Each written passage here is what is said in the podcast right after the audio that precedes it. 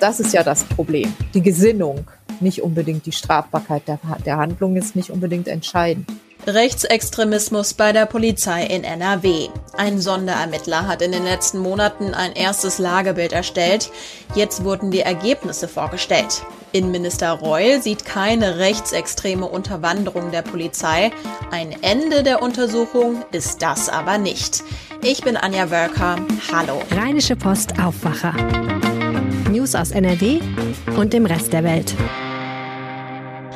Alle Menschen, die zart beseitet sind, sollten sich vielleicht ganz kurz die Ohren zuhalten. Leichenflüssigkeit, Messi-Wohnungen und Ungeziefer. Damit beschäftigt sich Thomas Kund hauptberuflich. Er ist ein echter Tatortreiniger.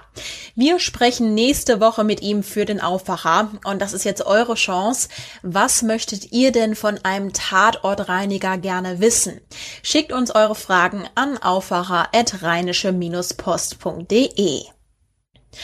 Und im Aufwacher starten wir jetzt mit einem anderen, aber auch ziemlich schweren Thema.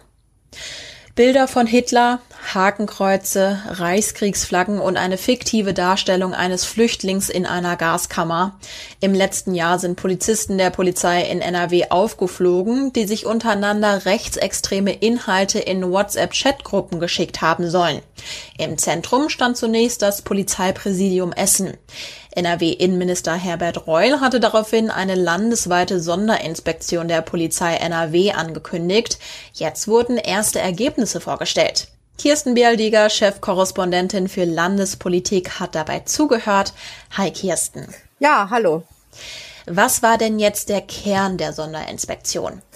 Ja, Innenminister Reul hat sich davon überzeugen wollen, wie weit diese rechtsextremistischen Tendenzen und Gesinnungen möglicherweise verbreitet sind in der nordrhein-westfälischen Polizei. Ich meine, man muss sich ja vorstellen, die Polizeibeamten haben ja auch einen Eid auf die Verfassung geschworen und darauf, dass sie alles tun, um von der deutschen Demokratie, vom deutschen Staat Schaden abzuwenden.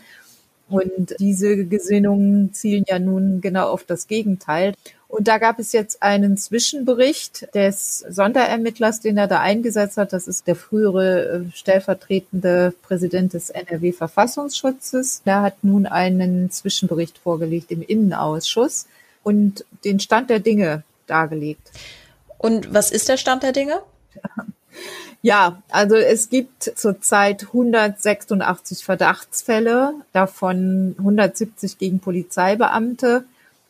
Die Ermittlungen führten zu 273 Straf- und Disziplinarverfahren und erst 72 sind abgeschlossen. Strafrechtlich relevant ist jeweils das Versenden von Kennzeichen verfassungswidriger Organisationen oder Volksverhetzung und beides muss öffentlich sein.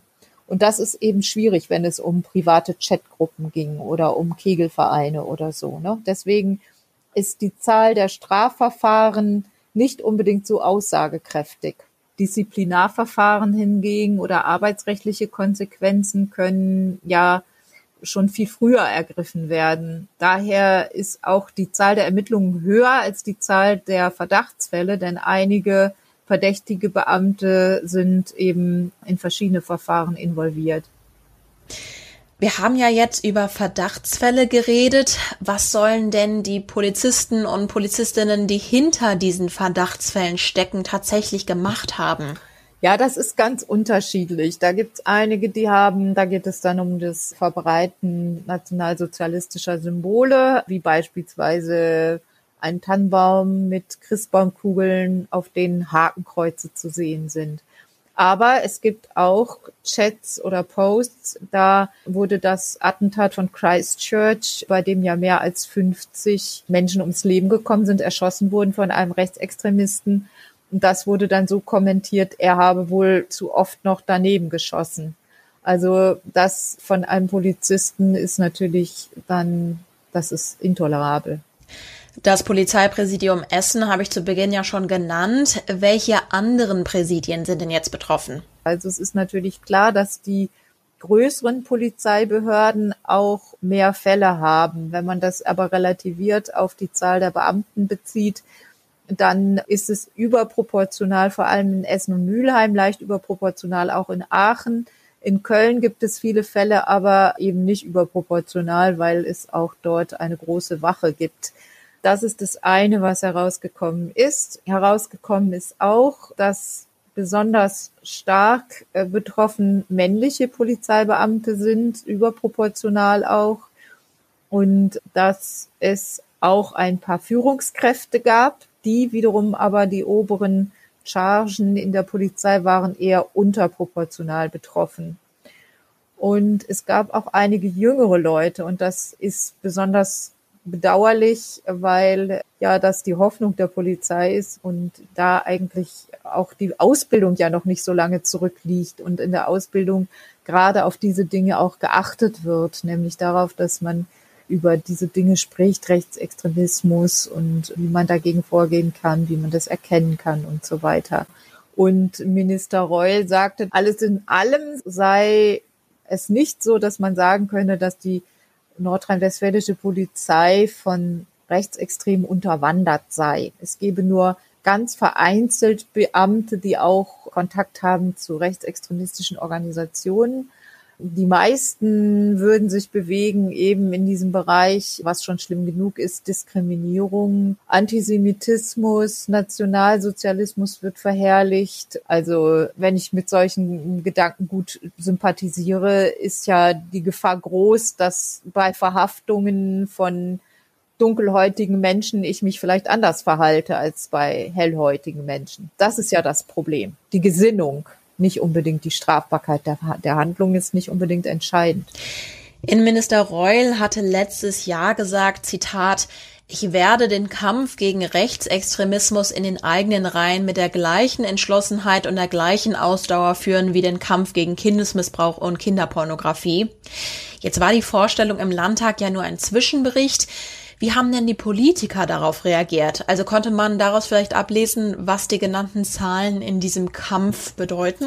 Da hat man darauf gepocht, dieses ganze Thema weiterhin sehr genau zu verfolgen, da am Ball zu bleiben. Und die Grünen Co-Fraktionschefin Verena Schäffer, selbst Polizistin von Hause aus, sie sagte dann, diese Erleichterung darüber, dass die rechtsextremistischen Netzwerke nicht bestehen in der Polizei, könne sie nicht ganz nachvollziehen. Davon war eigentlich niemand ausgegangen, sondern es ist ja auch schon, das ist, sage ich jetzt mit meinen Worten, schlimm genug, dass es überhaupt so viele Polizeibeamte mit rechtsextremistischer Gesinnung gibt, die sich zum Teil in Chatgruppen zusammenfinden, zum Teil aber auch sozusagen einzelne Äußerungen tun, die darauf schließen lassen, dass sie rechtsextremistischen Gesinnungen damit zumindest sympathisieren. Und für sie deutet das darauf hin, dass es ein strukturelles Problem in der Polizei gibt, was ja immer in Abrede gestellt wird. Aber das ist die, die Kernfrage, die es jetzt in den nächsten Wochen dann auch zu beantworten gilt und die vielleicht dann auch, worüber der Abschlussbericht dann ein bisschen mehr sagen kann. Also die Frage, inwieweit ist diese rechtsextremistische Gesinnung schon so eingeflossen in das Gedankengut und in Handlungen möglicherweise, dass man eben doch anders damit umgehen muss und ähm, dann vielleicht noch ganz andere Maßnahmen ergreifen muss. Danke dir, Kirsten, für das Update. Ein Bild von einer Dose Tomatensuppe, Porträts von Marilyn Monroe oder Audrey Hepburn in schrillen Farben. Diese Bilder von Andy Warhol sind weltberühmt. Die Kunst von ihm gibt es jetzt im Kölner Museum Ludwig zu sehen. Man muss sagen, das Interesse an dieser Ausstellung scheint ziemlich groß zu sein. Jedenfalls ist der Server des Museums zwischenzeitlich auch mal zusammengebrochen.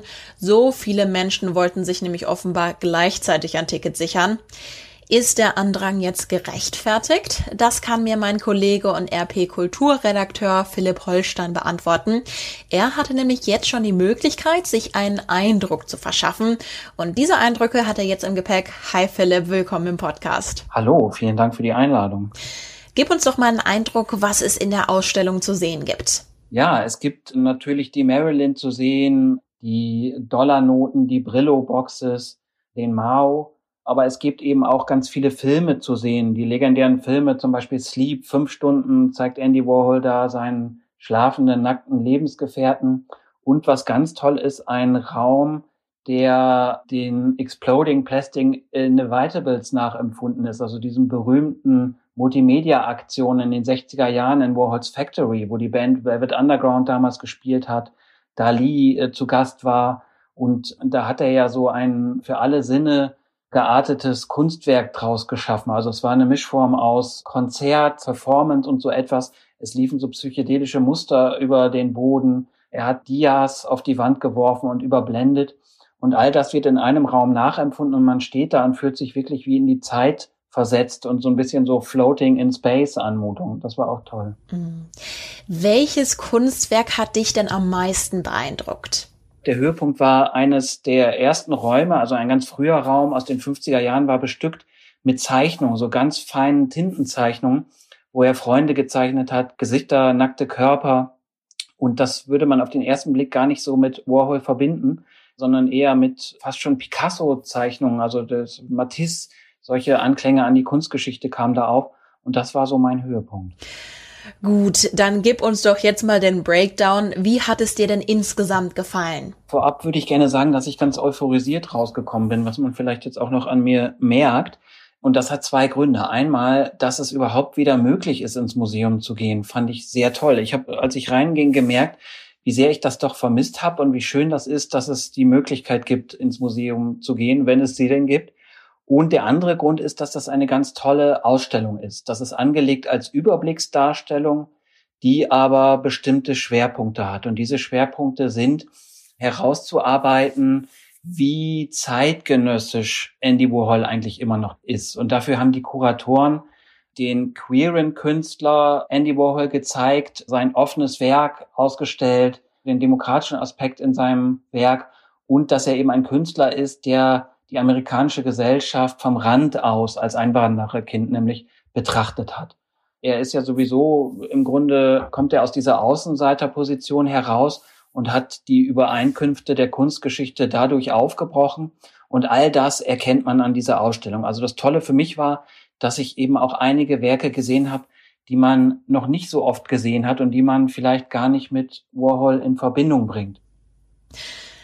Ich habe es zu Beginn gesagt, in den letzten Tagen hat es einen großen Ansturm auf die Tickets gegeben, weil eben so viele Menschen die Ausstellung sehen wollen. Liegt das an Andy Warhol oder wollen die Menschen einfach so gerne ins Museum gehen? Ich glaube beides. Ich glaube, zuerst ist diese Lust auf Kultur wieder total groß. Und natürlich ist Andy Warhol jemand, der populär ist und den man einfach erleben möchte. Und das Traurige daran ist, dass nur wirklich vielleicht ein Zehntel der Leute, die Lust auf diese Ausstellung haben, sie am Ende auch gesehen haben werden. Die läuft ja bis 13. Juni und es können immer nur wenige Leute eingelassen werden. Also man muss auf der Homepage des Museum Ludwig sich ein Zeitfenster buchen und ich glaube, es ist nur eine Person pro 20 Quadratmeter zugelassen, so dass man am Ende vielleicht auf ein Zehntel der Zuschauer kommt, die unter normalen Bedingungen dort Einlass gefunden hätten. Danke dir, Philipp, für die Einblicke. Und das sind die Meldungen aus der Landeshauptstadt von den Kollegen von Antenne Düsseldorf. Hallo. Guten Morgen. Wir sprechen heute über die Nachricht, dass Düsseldorf ein neues Opernhaus bekommen soll. Dann blicken wir auf das vor uns liegende Wochenende und dann sprechen wir noch darüber, wie es am kommenden Montag für die Schüler in Düsseldorf weitergeht. Lange wurde über die Zukunft der Oper in Düsseldorf diskutiert. Jetzt hat OB Keller Klartext gesprochen. Ein Haus, das 1875 als Stadttheater konzipiert worden ist, genügt einfach nicht mehr den Anforderungen an ein Opernhaus des Jahres 2030 plus. Und wenn wir konkurrenzfähig sein wollen, wenn wir tatsächlich die Oper den Düsseldorferinnen und Düsseldorfern präsentieren wollen, die wir uns vorstellen, dann geht das eben nur über einen Neubau. So lautet auch die Empfehlung einer Kommission, die gestern ihre Ergebnisse in einer Pressekonferenz vorgestellt hat. Denn für eine umfassende Sanierung mit mehr Platz für moderne Inszenierungen wurden rund 650 Millionen Euro errechnet. Ein Neubau fängt bei etwa 700 Millionen an. Man habe damit aber auch die Chance, klimafreundlich zu bauen, Kulturtouristen anzulocken und das Gebäude auch tagsüber mit Leben zu füllen. Im Dezember soll der Rat entscheiden, vorher sollen aber die Ideen und Wünsche von uns Bürgern abgefragt werden. Hier in Düsseldorf gilt auch an diesem Wochenende wieder das Verweilverbot in der Altstadt und am Rhein. Außerdem wird die Zufahrt zum Mannesmann und Rathausufer gesperrt, damit Autoposer nicht durchkommen. Ab sofort probiert die Stadt zusätzlich noch etwas Neues. Sie hat dort Warnschwellen installieren lassen. Arne Klü hat mehr dazu. Diese Warnschwellen sind künstliche gelbe Huckel, zwei Meter breit, drei Zentimeter hoch. Autoposer soll das auch nach dem Wochenende, also quasi jederzeit, daran hindern, ihre Autos zu beschleunigen. Und Düsseldorf Tagestouris soll es davon abhalten, dort ihren Parkplatz zu suchen. Die Rheinbahnbusse, die dort fahren, sollen von den Huckeln nicht behindert werden. Mit diesem Versuch komme man nicht nur dem Wunsch vieler Anwohner nach, das Rheinufer zu beruhigen, auch Spaziergänger und Radfahrer würden sich von den Autos dort regelmäßig gestört fühlen, sagt OB Keller. Am kommenden Montag kehren alle Jahrgänge in den Präsenzunterricht zurück. Angesichts steigender Infektionszahlen fordern Lehrerverbände in unserer Stadt eine bessere Impf- und Teststrategie. Die Gewerkschaft Erziehung und Wissenschaft zum Beispiel möchte Corona-Tests für alle Schüler vor der Rückkehr in die Unterrichtsräume. Antenne Düsseldorf-Reporter Dennis Grollmann hat für uns recherchiert. Am Montag treffen ungeimpfte Lehrer auf ungeimpfte Schüler. Denn aktuell ist nur vorgesehen, dass Grundschul- und Förderschullehrer geimpft werden. Deswegen fordert der Verband Lehrer NRW einen Impfschutz für alle Lehrkräfte. Grundsätzlich sei es gut, dass Kinder und Jugendliche nach einem Vierteljahr wieder in der Klasse unterrichtet werden. Die Gewerkschaft Erziehung und Wissenschaft fordert, dass die Schüler vor der Rückkehr in die Schule alle getestet werden. Hier habe man aber vom Schulministerium bis heute keine klare Zusage bekommen heißt es. Und soweit der Überblick aus Düsseldorf. Mehr Nachrichten gibt es auch immer um halb bei uns im Radio und rund um die Uhr auf unserer Homepage antennedüsseldorf.de. Und an dieser Stelle gibt es jetzt wie jeden Freitag eine ganz exklusive Zusammenstellung an Tipps für euer Wochenende. Heute präsentiert von meiner lieben Kollegin Helene Pawlitzki. Hallo Anja und hallo liebe Hörer des Aufwacher Podcasts. Mein Wochenende fängt meistens mit einer sehr ausgiebigen Kochsession an. Und wenn ich ausgiebig sage, meine ich das auch. Wir fangen manchmal um sieben an zu kochen und essen dann erst nach zehn, weil das so ein totaler Luxus ist, sich mal so richtig Zeit zu gönnen. Zum Beispiel für eine richtig echte Bolognese-Soße. Das ist mein Tipp für den Freitagabend. Irgendwann am Samstag werde ich dann hoffentlich mal Zeit haben, in ein Album reinzuhören, was schon ganz lange bei mir im Regal steht, nämlich das neue Album der Singer-Songwriterin Annie DiFranco, Revolutionary Love. Und Sonntag wird es dann endlich mal Zeit fürs Fernsehen. Wir schauen gerade auf Netflix die Serie Fauda, eine israelische Produktion, in der es ziemlich krass zur Sache geht. Es geht um eine Eliteeinheit des israelischen Militärs, die getarnt als Araber Missionen im Gazastreifen ausführt. Fauda ist arabisch, heißt Chaos und diese Serie schafft es wirklich, dieses totale menschliche Chaos zu zeigen, das im Nahen Osten Frieden verhindert und einfach unfassbare Gewalt hervorruft und zwar auf beiden Seiten. Das ist mein Wochenende. Ich hoffe, trotz Sturms habt ihr auch ein schönes Wochenende und drinnen wird's richtig gemütlich und anregend bei euch. Und das wird heute noch wichtig. In der Maskenaffäre um fragwürdige Geschäfte von Unionspolitikern läuft heute die Frist für eine Transparenzerklärung ab. Die Spitze der Unionsfraktion hat sämtlichen Abgeordneten von CDU und CSU eine Frist bis heute Abend zur Abgabe einer Erklärung gesetzt, dass sie keine finanziellen und oder persönlichen Vorteile in der Pandemie erzielt haben. Und es stehen zwei Top-Spiele im Sport an. Am Nachmittag treffen die deutschen Handballer in der Olympia-Qualifikation auf Schweden. Am Abend steht das nächste Spiel in der Fußball-Bundesliga mit NRW-Beteiligung an. Um halb neun spielt Borussia Mönchengladbach gegen den FC Augsburg. Der Blick aufs Wetter. Der Freitag startet wechselnd bis stark bewölkt. Zwischendurch gibt es einzelne Regenschauer. Am Nachmittag wird es dann noch ungemütlicher mit mehr Wolken und teils schauerartigem Regen. Bis zum Abend kann es auch mal gewittern. Aus Südwest kommen dann auch noch mal stürmische Böen nach NRW. Die Temperaturen liegen zwischen 8 und 12 Grad. Ich hoffe, ihr habt oder hattet soweit einen guten Freitag. Ich bin Anja Wölker. Wir hören uns morgen wieder. Mehr Nachrichten aus NRW gibt's jederzeit auf RP Online. rp-online.de